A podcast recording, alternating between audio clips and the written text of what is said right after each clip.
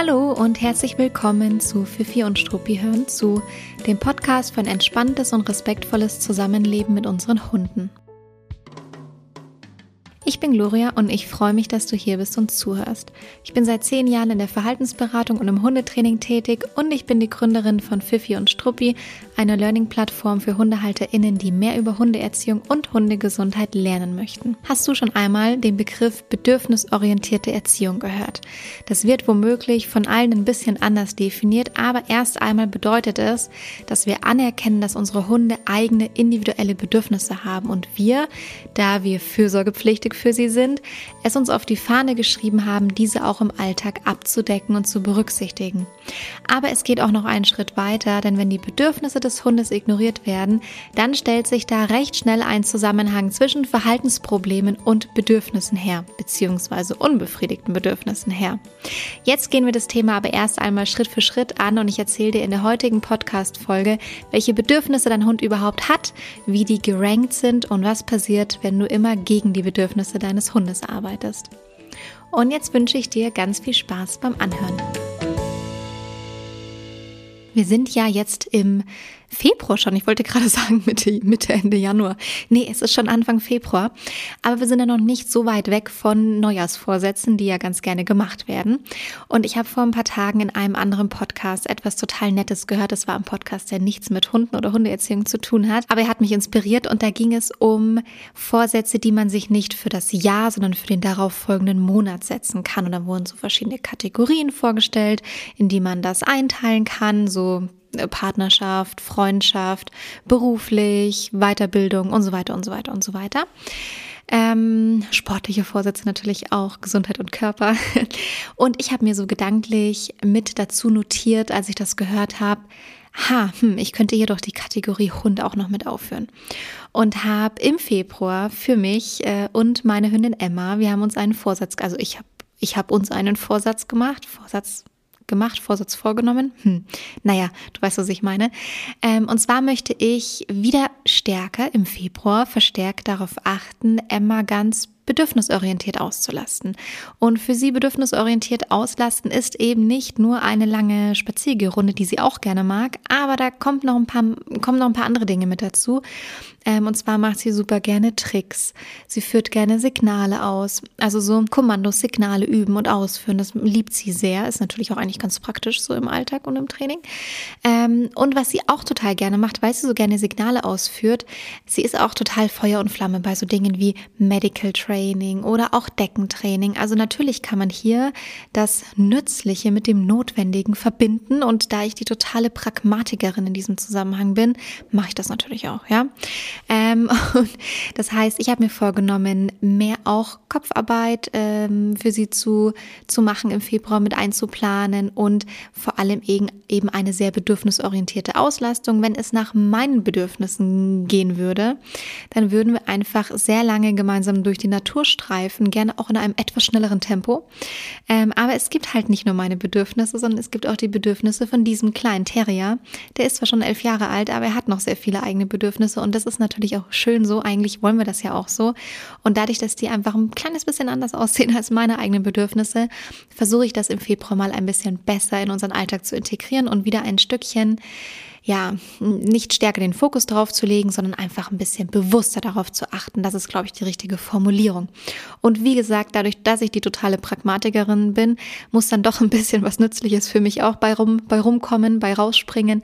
Und deswegen werde ich verstärkt wieder Medical Training mit ihr machen und auch äh, das Deckentraining in unseren Alltag integrieren. Ich mache das sehr gerne, wenn ich zum Beispiel die Wohnung aufräume, Staubsauge, putze, ähm, dass sie dann da nicht mit rumwuselt, sondern in der Zeit eben auf einer Decke bleibt und ich das Deckentraining mit ihr üben kann in solchen Momenten. Oder wenn ich koche oder oder oder. Ähm, apropos Medical Training, äh, wenn es für dich auch spannend ist und du deinem Hund beibringen möchtest ähm, oder dich, dich selber darin schulen möchtest, ähm, wie du sehr, sehr gut auch selbst kleine Untersuchungen an deinem Hund durchführen kannst, Körperpflegemaßnahmen, Körperhygienemaßnahmen, all diese Dinge baden, Krallen schneiden, in die Ohren gucken und so weiter und so weiter und so weiter, dann kannst du total gerne bei unserem Medical Training Webinar mit dabei sein. Das findet im Februar statt, Mitte Februar. Das als kleiner Ausblick für, den, für die Februar-Webinare. Und ein zweites noch, das wird neu bei uns stattfinden und neu in das Repertoire mit aufgenommen werden. Und zwar das Webinar Umgang mit deinem ängstlichen, unsicheren Hund. Das heißt, wenn du damit ein Thema hast, einen ängstlichen und oder unsicheren Hund hast, du gerne das Selbstbewusstsein etwas schüren und aufbauen möchtest und insgesamt vielleicht mehr Tipps und Anleitungen bekommen willst, wie man mit ängstlichen Hunden umgehen kann, dann sei da auch gerne mit dabei. Du findest alle Infos unter fifiundstruppi.de und wir verlinken es dir natürlich auch in den Show Notes. Das jetzt aber nur, weil es mir gerade eingefallen war, bei dem Stichwort Medical Training. Das sind also Emmas Bedürfnisse, die ich im Februar wieder etwas höher, hm, ja, etwas höher in den, in den, ins Zentrum unseres Zusammenlebens rücken möchte. Und von Emmas Bedürfnissen gehen wir jetzt aber weg und gehen mal rüber zum allgemeinen Thema Bedürfnisse. Äh, wir werden uns heute anschauen, welche Bedürfnisse haben Hunde überhaupt und was passiert, wenn wir diese Bedürfnisse missachten oder wenn wir gegen diese Bedürfnisse arbeiten. Und Bedürfnisse werden ganz gerne mal in, ja, Hierarchien kann man das eigentlich äh, nennen, in Hierarchien dargestellt, in so eine Abstufung. Das wird auch beim Menschen so gemacht. Es gibt so Bedürfnispyramiden. Ich bin mir ehrlich gesagt auch ziemlich sicher, dass es einfach aus dieser menschlichen Welt abgeleitet wurde, die hündischen, äh, also dass die hündischen Bedürfnisse auch so pyramidenartig oder in Hierarchien dargestellt werden. Das wurde sicherlich vom Menschen übernommen. Aber man kann sich das sehr gut vorstellen. Ich finde, das versinnbildlicht einem die verschiedenen Bedürfnisse ganz gut. Deswegen bediene ich mich daran jetzt auch mal. Also wir können es uns wie Hierarchien oder wie eine Pyramide vorstellen. Und es gibt erst einmal die Grundbedürfnisse, die überlebenswichtig sind. Das ist natürlich sowas wie Nahrung, ausreichend Essen, ausreichend Trinken und auch das Ruhebedürfnis und das Bedürfnis nach Sicherheit fällt in diese Grundbedürfnisse. Ich glaube, zum Thema Essen und Trinken muss ich gar nicht so viel sagen. Das ist natürlich selbsterklärend, auch wenn es schon wieder eine Wissenschaft für sich ist, das gesündeste und beste Hundefutter für den eigenen Hund zu finden. In diese Diskussion möchte ich mich jetzt gerade gar nicht ein, auf diese Diskussion möchte ich mich gar nicht einlassen. Aber ich glaube, du weißt, was ich meine. Wir müssen nicht großartig lange über das Grundbedürfnis Essen und Trinken bzw. Nahrungsaufnahme sprechen. Das ist natürlich da. Dann haben Hunde ein Ruhebedürfnis und das zählt auch zu den Grundbedürfnissen, also Schlaf. Ja, ruhen und schlafen, mal ganz platt gesagt. Da gibt es diese ganz gängige Aussage, dass Hunde mindestens 16 oder 17 Stunden pro Tag ruhen bzw. schlafen sollten, also erwachsene Hunde, Welpen noch viel länger, noch viel häufiger, noch viel länger. Dabei gibt es aber tatsächlich gar keine gesicherte Studienlage zu diesen Aussagen, jedenfalls nicht in Bezug auf unsere Haushunde. Es ist also hier auch recht individuell, wie der Tagesablauf deines Hundes aussieht und auch wie groß sein Ruhebedürfnis ist. Ist natürlich vom Alter abhängig, der ganzen Konstitution, eurem Alltag und so weiter und so weiter. Rasseunterschiede natürlich auch. Was aber klar ist, Hunde haben einen anderen Rhythmus als wir Menschen und sollten auch tagsüber mindestens zwei längere Ruhephasen bekommen. Also im besten Fall ist da am Vormittag nochmal eine längere Ruhephase und auch am Nachmittag nochmal eine Ruhephase eingeplant, die der Hund auch annehmen kann.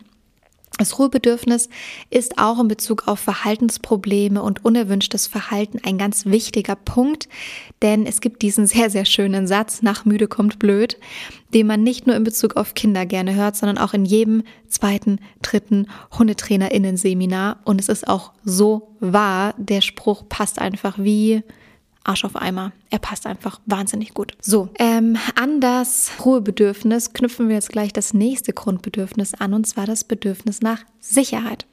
Das Bedürfnis nach Sicherheit knüpft natürlich an der emotionalen Ebene an. Ein Hund muss sich in seinem Zuhause, in seinem Leben, also in den größten Teilen des Alltags grundsätzlich sicher und geschützt fühlen und eine Strategie haben, die er nutzen kann, wenn es doch mal zu einem ängstigenden Erlebnis kommt. Ja, also eine Strategie haben ist immer besser als eine Situation völlig hilflos ohne Strategie ausgesetzt zu sein. Also man kann Dinge immer besser ertragen, wenn man weiß, wie man damit umgehen kann, beziehungsweise wenn man für solche Situationen eine Strategie hat.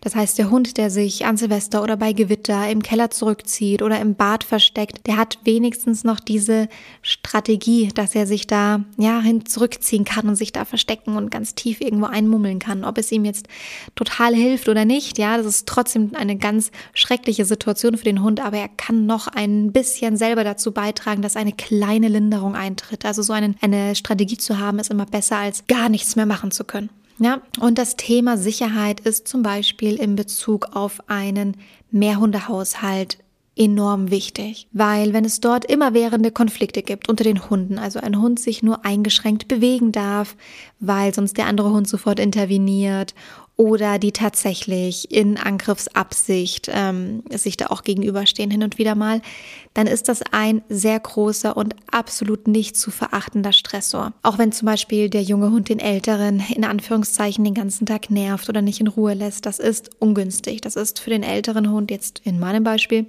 ähm, ein sehr großer, wichtiger Stressor in seinem Alltag.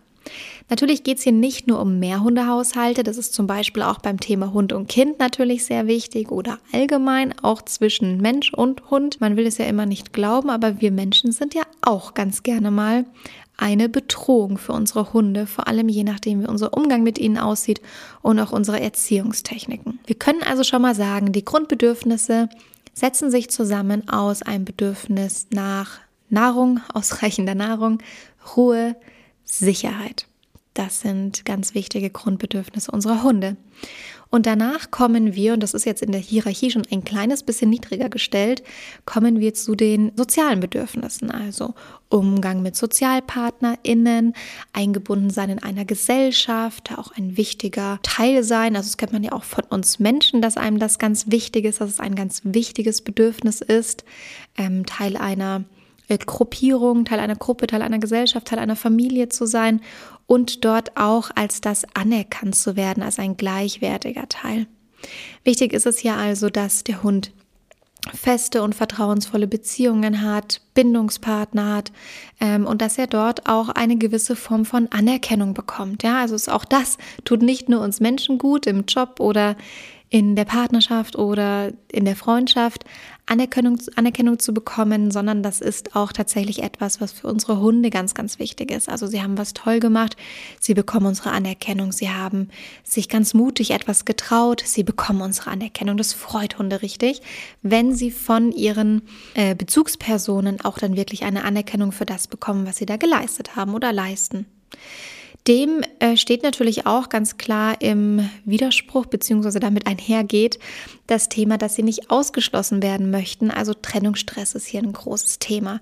Deswegen ist ja auch Trennungsstress so problembehaftet und ähm, so viele HundetrainerInnen klären Gott sei Dank ganz wahnsinnig eifrig darüber auf, dass es eben überhaupt keine Lappalie ist, wenn der Hund nicht gut alleine bleiben kann. Weil es geht nicht darum, dass er ähm, jetzt irgendwie nicht die äh, Wohnung kurz und klein schlägt sagt man das so? Hm, randaliert so ähm, oder jault und bellt und die ganze Nachbarschaft in Aufruhr bringt, sondern es geht auch darum, dass wir ähm, beachten, dass ähm, soziale Isolation äh, sich ganz, ganz, ganz unangenehm für Hunde anfühlt und eben auch gleichwertig intensiv wie körperlicher Schmerz. So. Das heißt, das eine wollen wir natürlich haben, die Eingebundenheit in Sozialpartnerschaften und das äh, die sozialen Bedürfnisse gedeckt, äh, dass die sozialen Bedürfnisse gedeckt sind. So. Und eben nicht, dass Dinge wie Trennungsstress ein wichtiger Bestandteil des Alltags sind. Also eine sichere Bindung zu den Bindungspartnern, zu den Bindungspersonen, Bezugspersonen.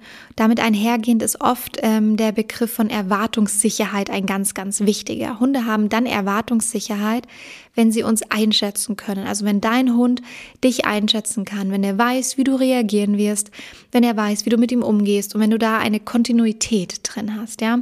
Wenn du da ein bisschen wie so ein Fähnchen im Wind bist, ah, wenn ich gute Laune habe, dann bin ich überschwänglich nett zu meinem Hund.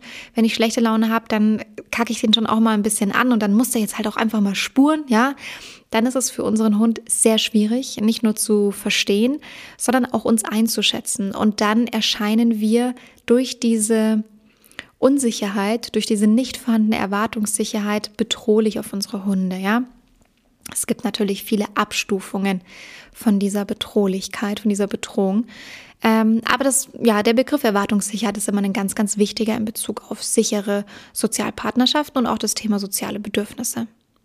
Und dann gibt es noch, und da gehen wir jetzt wieder eine Ebene weiter nach unten in der Hierarchie, dann gibt es noch die Ebene der individuellen Bedürfnisse. Die können mit dem Sozialpartnermensch zusammenhängen, müssen sie aber überhaupt nicht. Und hier ist jetzt wirklich der Blumenstrauß wahnsinnig vielfältig und super groß. Die Liste an individuellen Bedürfnissen und Ausprägungen ähm, super groß. Hier geht's wirklich um alles, was dein Hund gerne macht, was er von sich aus machen würde, wenn man ihn so lassen würde, wenn man ihn so ließe, wie er wie er wollte. Das kann sein, dass dein Hund sehr, sehr gerne spielt, entweder mit dir oder mit anderen Hunden, oder er schnappt sich einfach gerne draußen ein Stöckchen und rennt damit über die Wiese. Er zeigt gerne Umwelterkundungen, geht vielleicht gerne im See baden oder springt in den Fluss, taucht Steine hoch oder keine Ahnung, was er dort hochtaucht, lauert vorm Mäuseloch. Ähm, aber es gibt auch das Bedürfnis nach Selbstverwirklichung, also einfach mal machen dürfen, sich einfach mal ausprobieren dürfen, einfach mal, ja, machen dürfen, hat es eigentlich schon sehr gut getroffen. Äh, meine Hündin liegt zum Beispiel wahnsinnig gerne in der Sonne, das ist ja ein wichtiges Bedürfnis. Ähm, das heißt, sie stellt sich tatsächlich wirklich, äh, sobald die ersten Sonnenstrahlen auf den Balkon treffen oder jetzt hier in der neuen Wohnung auf die Terrasse, stellt die sich vor die Terrassentür und guckt einen erwartungsvoll an, dass man die Türe aufmacht und sie sich raus in die Sonne legen kann. Das ist ihr ein wichtiges Bedürfnis und das ist vielleicht einem anderen Hund überhaupt kein Bedürfnis. Das ist ein ganz klassisches individuelles Bedürfnis, in dem Fall von meiner Hündin. Die oben genannten Bedürfnisse, also die oberen, die Grundbedürfnisse, sind anerkannt und irgendwie auch obligatorisch. Also es ist jedem klar, du musst mit deinem Hund rausgehen, ähm, du musst deinem Hund was zu füttern geben, du musst, wenn der krank ist, mit dem zum Tierarzt gehen können und dann kommt natürlich schon auch mit dazu, okay, es ist auch sehr gesellschaftlich anerkannt mittlerweile, dass es auch dieses soziale Bedürfnis gibt. Ja, dein Hund, du musst für deinen Hund da sein. Das ist auch schon sehr, sehr anerkannt. Ich finde aber, dass die individuellen Bedürfnisse meiner Meinung nach oftmals noch unterschätzt sind. Weil das sind keine nice-to-have-Bedürfnisse, sondern eigentlich sind sie fast genauso obligatorisch. Ja, es gibt einen Unterschied. Die einen sind überlebenswichtig. Ein Hund, der gar keine individuelle Bedürfnisbefriedigung bekommt, der überlebt trotzdem, aber glücklich ist er halt nicht dabei. So, deswegen machen sie für mich schon einen wahnsinnig wichtigen Unterschied. Und was auch ganz klar ist, wir sind fürsorgepflichtig für unsere Hunde, denn wir haben unsere Hunde in unser Leben mit reingeholt. Wir haben entschieden, dass sie in unser Leben kommen. Wir entscheiden, wo wir wohnen, wie wir wohnen und wie unser Alltag aussieht und auch wie der Alltag unserer Hunde aussieht. Wir entscheiden super viel, eigentlich alles. Und wir sind fürsorgepflichtig, ja, na, wie ich wiederhole mich. Wir sind also dafür verantwortlich, dass die Bedürfnisse unserer Hunde gestillt sind. Und für mich persönlich bedeutet das eben, dass es nicht nur darum geht, die Grundbedürfnisse zu stillen und die sozialen Bedürfnisse zu stillen. Ja, der braucht Kontakt zu anderen Hunden, Punkt. Sondern eben auch die ganzen individuellen Bedürfnisse, die noch eine Ebene weiter unten verortet sind.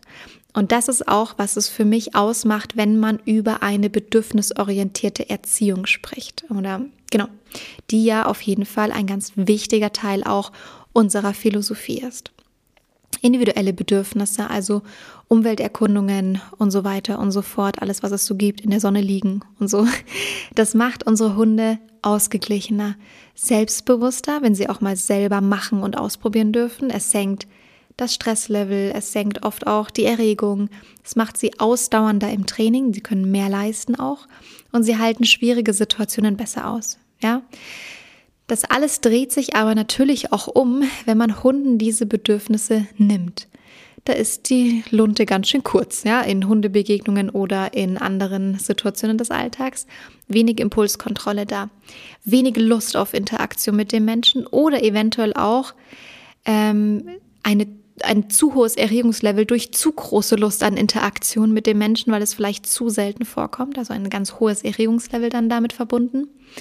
Verhaltensprobleme tauchen oft auf. Und es macht sich auch oft an anderer Stelle im Alltag bemerkbar. Also es ist oft so, dass man den Hunden vielleicht an einer Stelle im Alltag viel, viel, viel Bedürfnisbefriedigung nimmt beziehungsweise nicht einräumt. Ja, wenn man sagt, das geht halt nicht, ja, das will ich nicht, das kann ich nicht leisten. Und dann ist das Problem aber oft, dass es an anderer Stelle im Alltag irgendwie auftaucht und aufploppt, dass der Hund sich andere Ventile sucht, dass der Hund sich andere Eigenarten aneignet, äh, andere Verhaltensweisen auspackt oder oder oder. Also es kommt oft an anderer Stelle im Alltag hoch. Das ist, wenn man so die individuellen Bedürfnisse nicht befriedigt. Also ich finde es auf emotionaler Ebene ganz, ganz wahnsinnig wichtig, damit die Hunde ein glückliches, ausgeglichenes Leben führen können. Wir aber auch im Training und in der Erziehung mit den Hunden an die, auf das Level kommen, auf das wir kommen wollen. Wir dürfen da Ansprüche haben und die dürfen wir auch erreichen.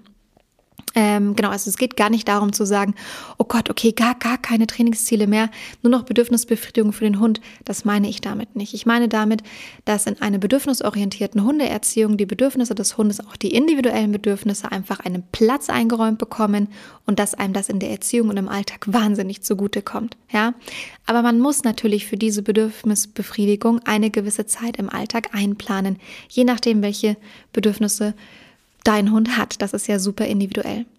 Wenn wir jetzt doch noch mal auf die Ebenen weiter nach oben gehen, die das Bedürfnis nach Sicherheit, das Bedürfnis nach Ruhe, das Bedürfnis natürlich auch nach einer äh, ausgewogene, ausgewogene Ernährung sagt man immer bei Menschen, gell? aber ist ja bei Hunden dasselbe, ausgewogenen und vor allem ähm, ja in ausreichender Menge vorhandenen Nahrung.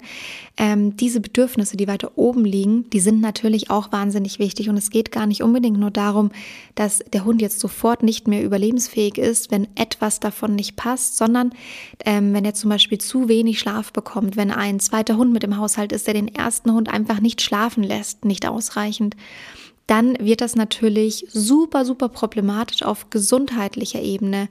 Also da geht zuerst, äh, gibt es ein Ungleichgewicht in der Psyche des Hundes und das schlägt sich auch tatsächlich auf die ähm, physische Ebene, also auf die gesundheitliche Ebene des Hundes.